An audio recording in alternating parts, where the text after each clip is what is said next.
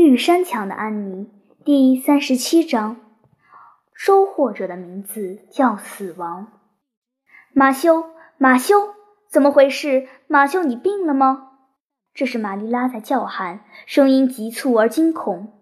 安妮正穿过厅堂走来，双手捧着洁白的水仙花。事后很久，安妮才恢复了对水仙花的风姿和香气的喜爱。他听到玛丽拉的声音，看见马修正在走廊的门口，手中抓着一张折起的报纸，面色灰白，脸孔奇怪地扭曲着。安妮丢下手中的花，和玛丽拉一起向厨房奔去。两个人都晚了一步，不等他俩来到身边，马修已跌到门槛上了。他昏过去了。玛丽拉喘着粗气说：“安妮，快去叫马丁！快快，他在牲口棚里。”故宫马丁刚驾着车从邮局回来，立刻又去请大夫了。他路过果园坡时，叫上了巴里夫妇。雷切尔太太正在那里办一件事，闻讯也赶来了。一般人发现安妮和玛丽拉手忙脚乱地使劲设法让马修恢复神智。雷切尔太太轻轻推开了他俩，试了试他的脉搏，再将耳朵贴近他的胸口听了听。他伤心地看了看他俩焦急的脸。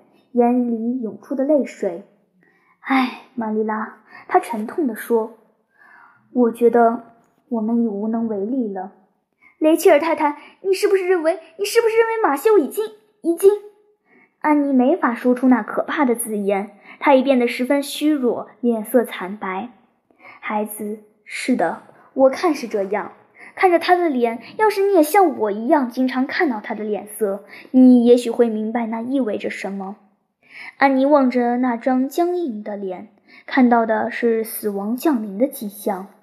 大夫来了，他说马修很可能是受到了某种突如其来的打击而猝死的，也许并没有感到痛苦。他们发现马修致死的根源就来自他手中捏着的那张报纸，就是这天早晨马丁从邮局捎回来的那张报纸，上面登载着艾比银行倒闭的消息。噩耗迅速传遍了阿峰里，亲朋好友和左邻右舍全都聚在绿山墙。他们进进出出，好心的为死者及生者忙忙碌碌。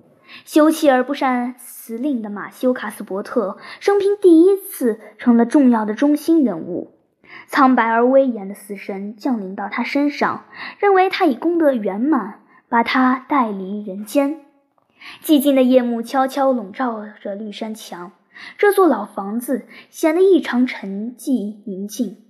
客厅里，马修躺在棺材里，灰白的头发衬托出他那安详的脸，上面似有一丝和善的笑意。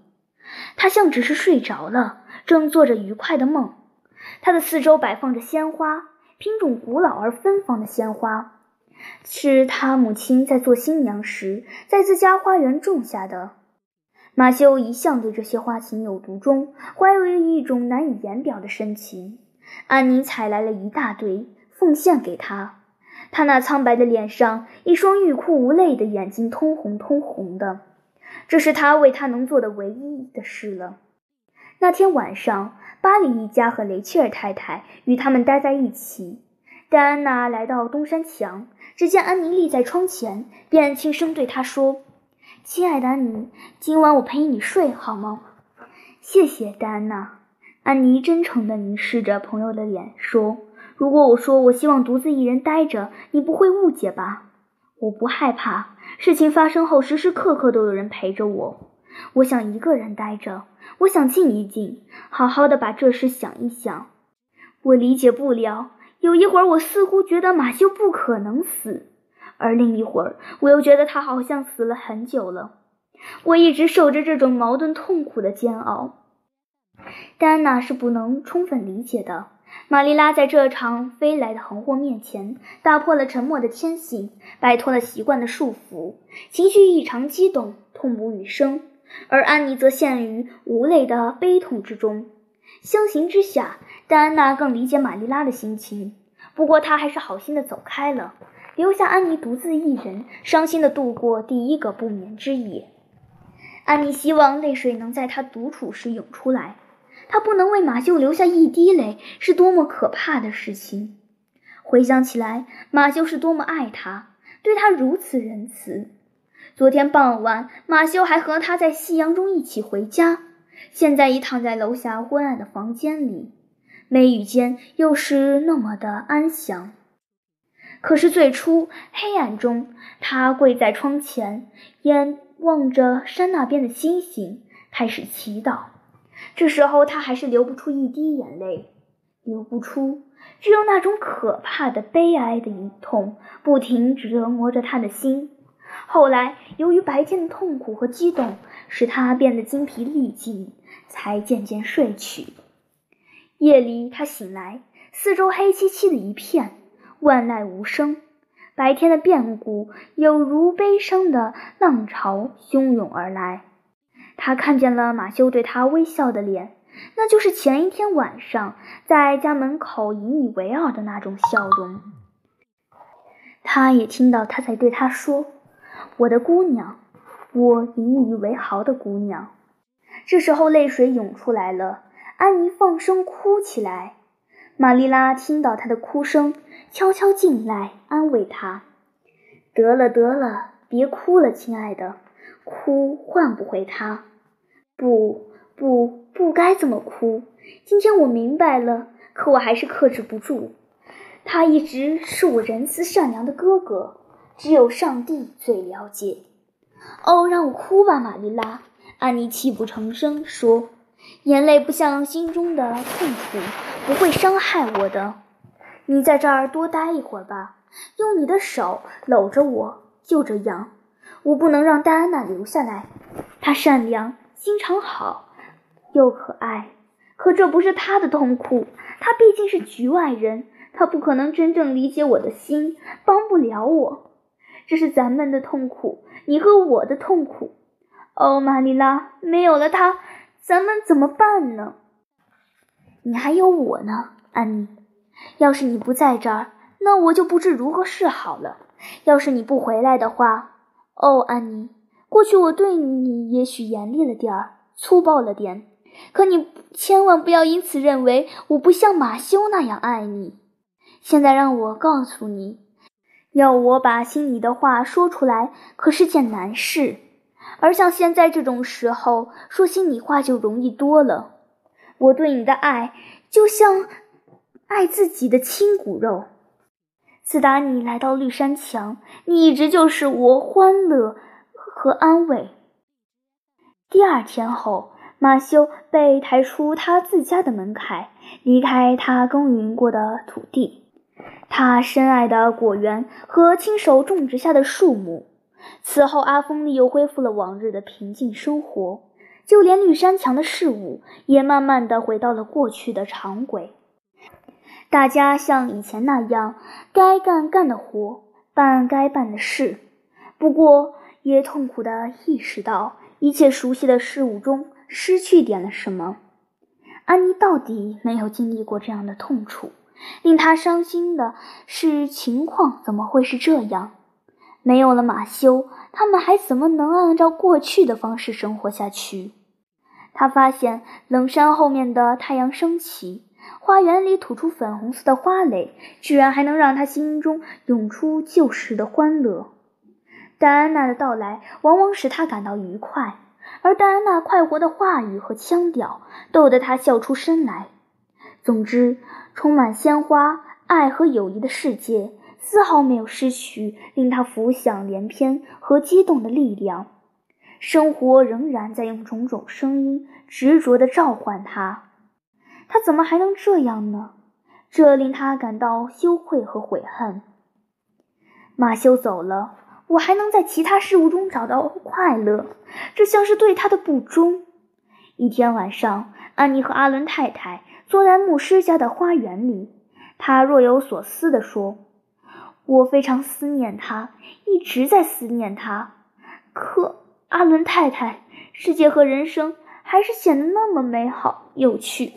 今天戴安娜告诉我一件有趣的事，我听了居然还哈哈大笑起来。马修出事后，我以为自己永远也笑不出来了。不知怎么的，我总觉得自己不该笑。”马修在世时，他喜欢听你的笑声，希望你能从周围的事物中得到快乐。”阿伦太太温和地说：“现在他只是离开了你，他还是像过去一样希望知道这些。我认为我们不该关上心扉，拒绝接受大自然赋予我们的感染力来治疗我们的痛苦。我能理解你的心情，我们都在经历相同的一件事。当我们所爱的人再也无法与我们共同分享快乐时，我们仍然对一些事感到喜悦，从而使我们感到内疚。”当我们发现自己重新对生活产生兴趣，总觉得像是不忠于自己的悲哀。今天下午，我去马修的墓地，在他的坟前种了一株玫瑰。安妮说时精神恍惚。很久以前，他母亲从苏格兰带来一批白玫瑰，马修一直喜欢的就是这些玫瑰。花朵长在多刺的枝条上，显得特别娇小可爱。我从这些玫瑰上剪下插条，插活了一枝，把它种在马修的坟前，真让我高兴。我把玫瑰种在他身边，也是做了一件令他高兴的事似的。我希望他在天堂里也有这样的玫瑰花。这么多的夏天，他始终爱着这些白花。他们的灵魂都会在天堂里迎接他的。现在我该回家了。玛丽拉一个人待在家里，黄昏的时候一定会感到寂寞的。等你去上大学，她越发孤单了。阿伦太太说。安妮没有回答。她道过晚安，缓步向绿山墙走去。玛丽拉正坐在前门的大台阶上。安妮在他身旁坐了下来，他们背后的门开着，一只粉红色的大海螺顶着门，海螺光滑而又盘旋性的内壁使人想起落日来。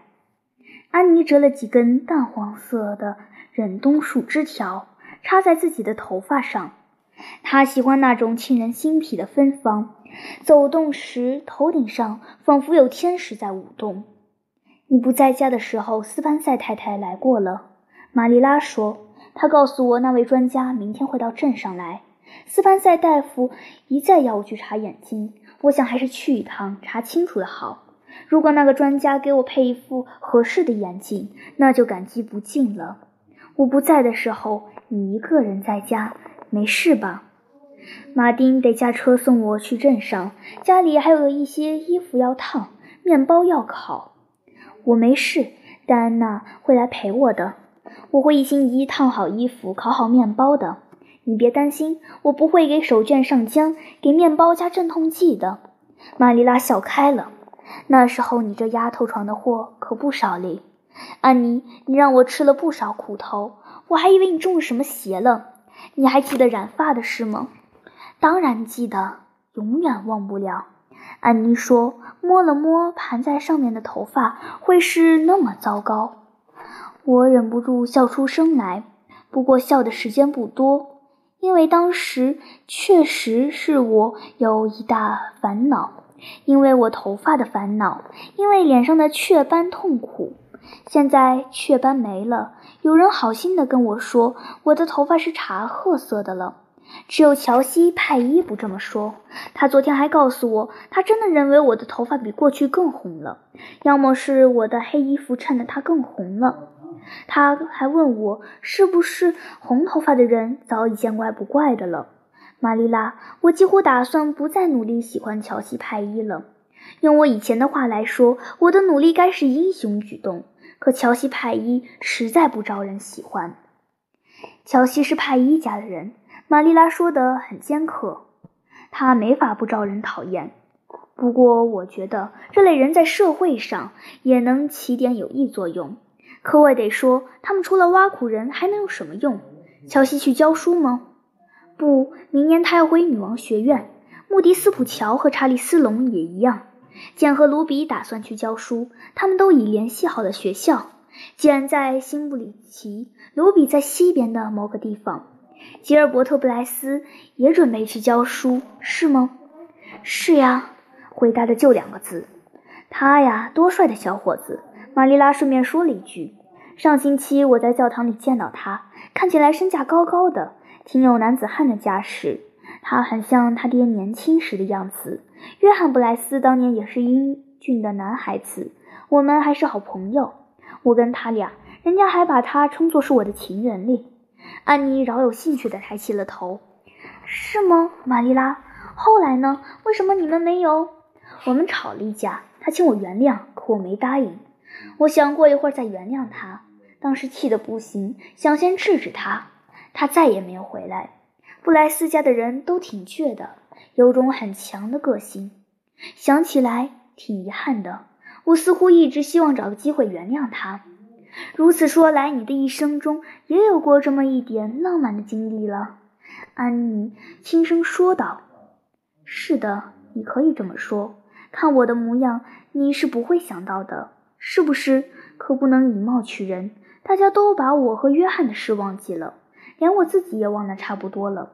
可是上星期天一见到吉尔伯特，又勾起了我的回忆。”